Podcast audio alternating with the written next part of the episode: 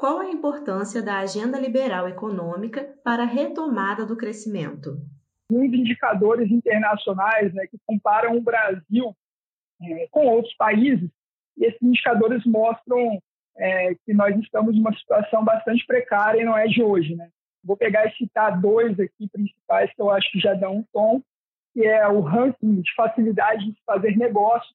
O Brasil está na centésima, vigésima quarta posição em algum dos indicadores, né, é, especialmente na parte de complexidade tributária e na parte é, de complexidade e burocracia para construção, né, a parte de alvará de construção e etc., o Brasil é muito ruim, muito ruim mesmo. E isso acaba prejudicando muito é, a geração de riquezas. É, o outro ranking que eu gostaria de destacar é o ranking de liberdade econômica da Heritage Foundation, que o Brasil está na centésima, quadragésima posição. A gente até teve um avanço é, no último indicador, a gente subiu quatro posições. O Brasil ele já teve muito mais liberdade econômica do que outros países, é, mas a gente, na última década e meia, nós caímos não só comparativamente com outros países, quanto internamente nós pior, é, pioramos. Né? Então, a gente acabou é, tornando mais difícil para nós mesmos a produção de riqueza e um dos indicadores principais é a parte de saúde fiscal. Né? O Brasil ele é mal avaliado em agências que avaliam a qualidade do grau de investimento aqui no Brasil. É, o investidor externo tirando capital do Brasil desde 2015, 2016, em volumes muito fortes. A gente até passou a ter uma retomada é, de novembro para cá, é, e o preço dos ativos na Bolsa até foi beneficiado disso. Então, assim, é, para que esse movimento de retomada econômica seja mais sustentável mais robusto, a gente precisa melhorar é, o ambiente de negócios aqui no Brasil, né? Ah, de forma urgente. No ano passado, muitos falando sobre flexibilizar a regra do teto de gastos, só que ela tem um motivo de existir, né? E é, entrando muito nesse ponto, né, de mais gastos é, e é, Evidentemente, é, pode ter sentido alguns deles, mas a gente tem que se preocupar com a saúde fiscal é, do país, porque isso atrapalha a retomada dos investimentos. Né? Mais gastos agora, você pode até resolver algum problema pontual, mas você piora o problema estrutural e joga problemas mais à frente, e uma hora a gente vai ter que lidar com ele. Então, essas são as duas principais preocupações. A gente precisa melhorar o ambiente de negócios e melhorar a trajetória de equilíbrio da dívida pública do Brasil. Você acredita na possibilidade de avanço da agenda liberal econômica este ano?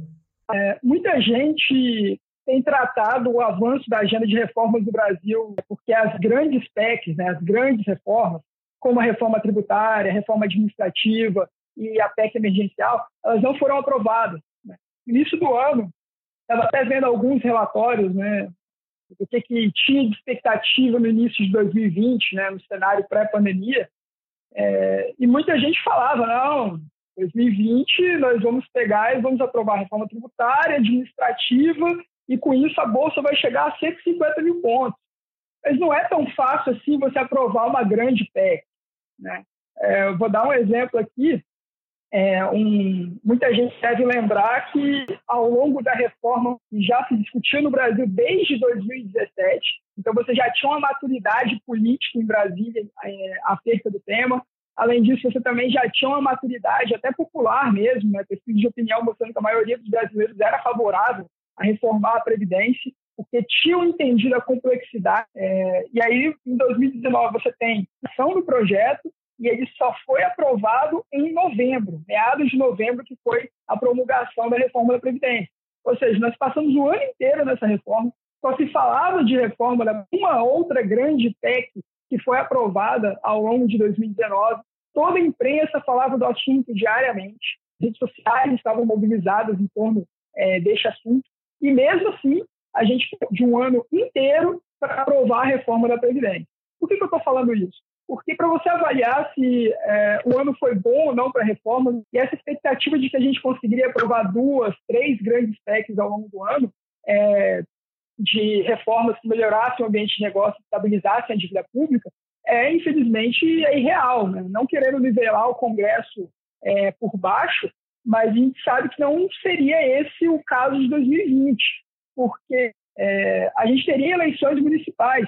Isso limitaria o ano de 2020 a, no máximo, 120 é, sessões legislativas do Congresso.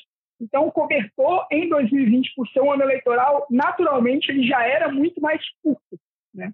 O que, que a gente acabou é, tendo a partir da pandemia é que a agenda de reformas de fato ficou comprometida é, porque a maior parte da produção legislativa do ano passado, que foi alta até, a gente teve mais projetos aprovados, a maior parte disso se deu a partir de ações de combate à pandemia. Né? Ah, dito isso, é, a aprovação de alguns projetos, é, como a reforma tributária, é, de fato não prosperou, né? o relatório foi adiado várias e várias vezes na Câmara, mas era um projeto que é muito complexo e difícil de você formar consenso. Então, não tinha muita expectativa de conseguir a aprovação dele. Um outro projeto, que é a reforma administrativa, que é tão falada, né, ele foi apresentado apenas em setembro, no início de setembro, que, aprovou, é, que o governo apresentou ao Congresso a, o projeto da reforma administrativa, que também é um projeto complexo. Para alinhar as expectativas, tem algumas consultorias que mostram que a mediana de uma PEC apresentada pelo governo para ser aprovada no Congresso, ela leva em média a mediana dela, melhor dizendo, é de 241 dias. Então, você apresentou uma grande PEC em setembro, é, não, há expectativa de que isso vai é, avançar até o final do ano. E, por fim, a pandemia ela também acabou atrapalhando na instalação das comissões é, legislativas. Então, por exemplo, a CCJ, né, que é a primeira comissão que analisa a, se o projeto está adequado à Constituição, ela simplesmente ela não funcionou. Então, para você avançar algum projeto no ano passado, você tinha que passar por um acordo dos líderes partidários e era votado diretamente, de forma virtual, no, entre aspas, plenário virtual. Né? Uh, então, todas essas questões de pandemia, das eleições, é, e de você ter votações virtuais, não tendo comissões, você atrapalhou de fato essas, a tramitação de grandes PECs. A expectativa de que a partir do início de fevereiro né, você vai ter a instalação de todas essas comissões e aí, de fato, esses projetos devem começar a caminhar é, com uma velocidade um pouco maior. E, é, ainda mais que esse ano é um ano cheio, né? não tem eleições municipais, então temos muitos projetos aguardando votação ou em andamento. Quais já foram aprovados e quais você acredita serem os mais importantes e urgentes de aprovação ainda nesse semestre?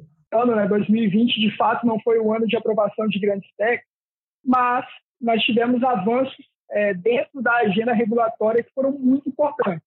É, eu vou citar três aqui, são os principais que já foram concluídos. Né? Que foi o novo marco do saneamento, já era discutido aí desde o governo Temer e finalmente foi aprovado, promulgado e nós já tivemos aí a realização de três leilões né, em Alagoas, Santo e Mato Grosso do Sul. Para esse ano, por exemplo, está previsto que o novo marco é, você vai ter concessões aí em pelo menos três estados de concessões de projetos que estão sendo estruturados nesse momento.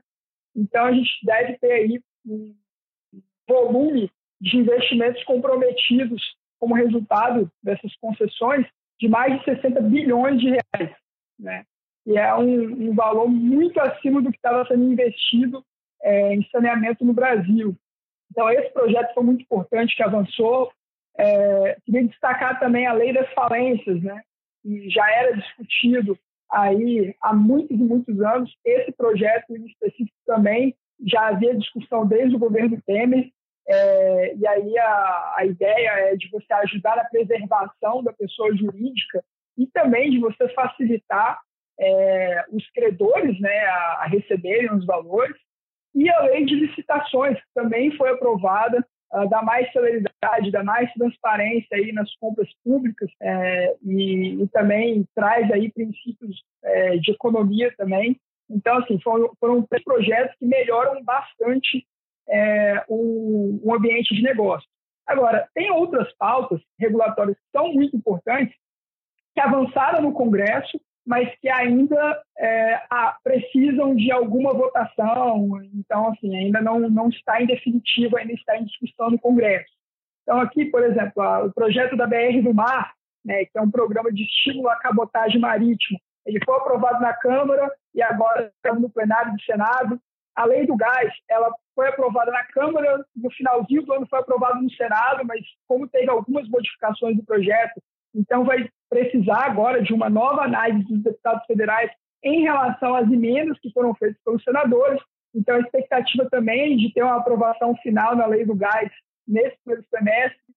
É, o projeto de autonomia do Banco Central, autonomia operacional importantíssima, que foi encaminhado já tinha três anos, também acabou sendo aprovado no Senado e agora deve avançar na Câmara até o final do ano. É, no finalzinho do ano também a gente teve dois outros projetos importantes. Né? Marco Legal das Startups foi aprovado, ele traz alguns avanços de inovação interessantes para estimular é, o aumento de produtividade é, nesse tipo de pessoa jurídica. E o novo marco legal do mercado de câmbio, né? também um projeto encaminhado pelo Banco Central, foi aprovado na Câmara é, no final de dezembro, é, o relatório dele, né? E aí agora deve ser encaminhado para plenário nesse início de ano. Então, assim, nós tivemos avanços é, em, em, torno de vários projetos é, importantes. Tem ainda alguns que eu acredito que pode tramitar e pode avançar ao longo do ano, embora não tenha aprovação final. E aí eu vou citar aqui o novo marco legal do setor elétrico, também tem o novo marco legal das ferrovias, e de óleo e gás.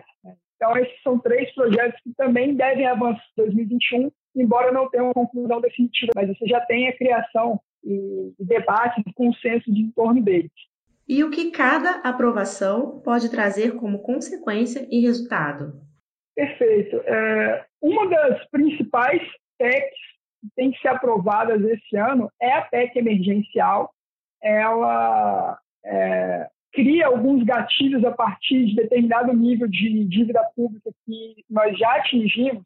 Então, a partir disso, você pode é, providenciar alguns cortes de gastos importantes, inclusive em despesas obrigatórias do orçamento, e isso seria muito importante para nós cortarmos despesas e estabilizarmos a dívida pública aqui no Brasil, em uma trajetória de alta bastante forte desde 2014. E como eu falei no, na primeira resposta, um dos grandes problemas é que você, quando tem uma dívida pública descontrolada, é que os investidores, sejam estrangeiros ou aqui é, internamente mesmo, eles passam a, a, ficar mais ressabiados em investir no país. Né? Então, você aumenta o grau de risco aqui no Brasil, essa reforma é essencial é, para isso. Né? Uh, tem uma outra questão que aí dependendo do recrudescimento, agravamento da pandemia, é, as pressões podem e devem aumentar em relação a uma nova prorrogação do auxílio emergencial. Você fazer isso é, diante é, da regra do teto, né? E a gente precisa da nossa âncora fiscal para a gente continuar é, avançando. Né? E o teto, se o teto for furado, digamos assim, a gente vai ter consequências muito ruins de investimento no país. É, então, para a gente estimular a confiança dos investidores, as pessoas continuarem apostando e investindo no Brasil, a gente não pode fazer isso. Então, a PEC emergencial é que ela pode liberar valores no orçamento e parte desses serem utilizados para fortalecer o Bolsa Família, né? aumentar os valores de repasse é, do Bolsa Família. É, um outro ponto que eu acho relevante a gente destacar é que todos esses projetos eles compõem né, reformas microeconômicas é, que melhoram o ambiente de negócio em setores específicos. E como eu acabei listando aqui quase uma dúzia de projetos, são muitos projetos, muitas áreas podem ser beneficiados economicamente é, e estimulados a partir desses projetos de uma forma sustentável. Né? Então, é, de toda forma, né, todos os projetos aqui eles são essenciais para a gente continuar avançando. É, a gente teve aí, um, desde 2016, uma agenda de reformas muito forte, né, a partir aí da, é, reforma da nova lei trabalhista, é, nós tivemos aí a PEC do teto, como eu já mencionei, a fim da TJLP no BNDES, é, a própria reforma da Previdência, entre outros, que foram essenciais para a gente conseguir maior estabilidade da dívida pública, que foi justamente o grande problema para nós termos uma recessão entre 2014 e 2016. Né? Enquanto o mundo inteiro lá fora estava crescendo, a gente aqui estava amargando a maior recessão da nossa história é, por erros internos. Então, daí a preocupação para essas reformas. E eu queria destacar aqui também a importância da agenda de privatizações, né? que nesses dois primeiros anos ela não avançou, né? as 46 estatais de controle direto da União, é, nenhuma delas avançou. A gente tem muita preocupação em relação, por exemplo, ao projeto Eletrobras, que já está há bastante, é, vários anos é, no programa de privatizações da União, e recentemente nós tivemos aí até o, o, o presidente é, renunciando ao cargo por não acreditar é, que esse projeto seria prioridade do Congresso e que a privatização da Eletrobras é um projeto muito complexo e que eu não tenho grandes expectativas de avançar ao longo desse ano, não, né, por tudo que a gente vem visto. Mas isso não significa que a gente não deveria é, continuar é, discutindo, pressionando e tentando fazer a, a agenda de privatizações avançar. É, queria lembrar aqui que o Brasil é, tem mais estatais do que todos os países da OCDE e é o, o nosso governo trata com uma prioridade o Brasil entrar.